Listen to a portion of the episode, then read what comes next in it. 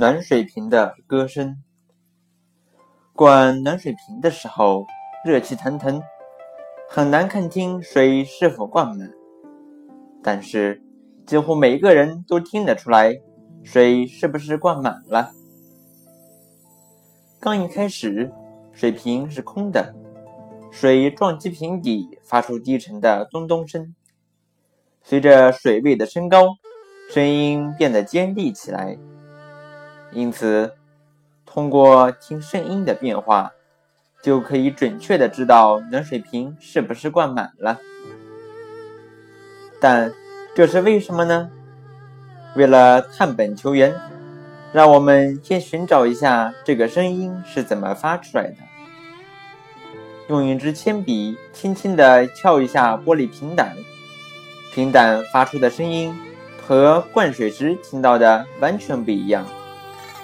看来，那声音不是玻璃瓶胆发出来的。瓶胆里还有什么呢？有空气和水，似乎也不像流水发出的哗啦哗啦的声音。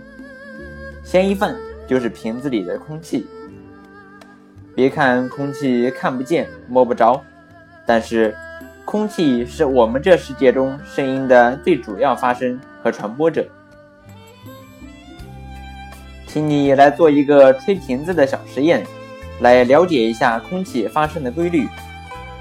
找一个干净的空酒瓶，把它放在嘴边，用嘴唇轻轻地贴着瓶口，凭着吹气，这样空气既能进去又能出来，瓶子就会发生呜呜的低鸣。为了寻找规律，可以往瓶子里加一些水。加的水越多，吹瓶子时发出的音调越高。这说明空气振动时发出音调的高低和瓶子里面空气柱的长短有关。酒瓶子空的时候，空气柱最长，发音低沉；加入水，空气柱变短，音调也就升高了。利用这个知识，你能解释暖水瓶听到的声音了吗？水灌进暖水瓶里，扰动了空气，使空气振动。随着水位的增加，上方的空气柱变短，所以音调变高。现在，我们进一步把这个道理推广开来，便可知道，这也是许多管乐器发生的原理。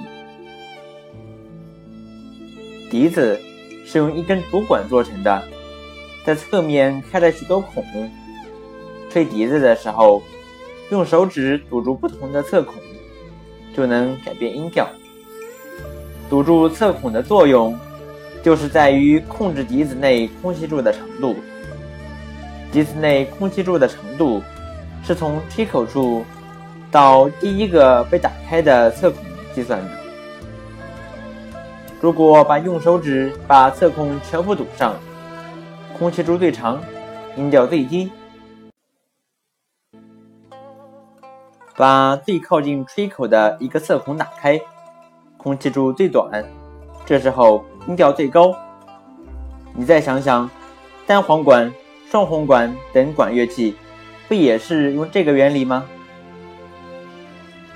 笛子的声音高昂明快，而箫管的声音却低沉悲凉。也许你认为箫是竖吹，而笛子是横吹所造成的，其实。竖吹、横吹是没有什么关系的，关键是箫比笛子长得多，乐器短小，里面的空气柱也跟着短，自然发声音较高。听交响乐的时候，如果你注意观察，会发现乐队里的管乐器大小相差很多，一般管乐器的个头越大。发出的声音越低，管弦乐队中的铜号是很有趣的。为了加长号内空气柱的长度，号的管道只好盘卷起来，有的卷一圈儿还有卷许多圈儿的。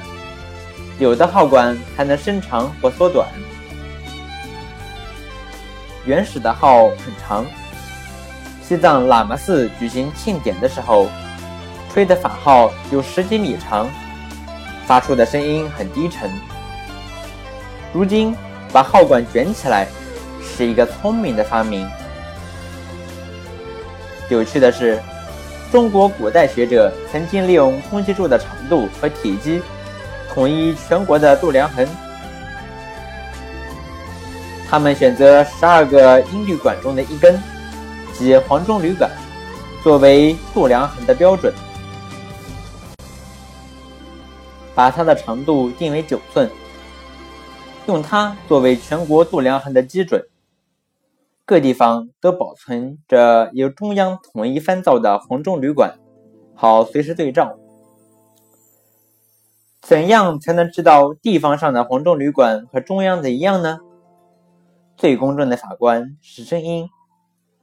中央派出的度量衡官员只需吹响他带去的标准的黄钟旅馆，如果放在附近的地方上的黄钟旅馆也跟着发声，就说明它们是一模一样的。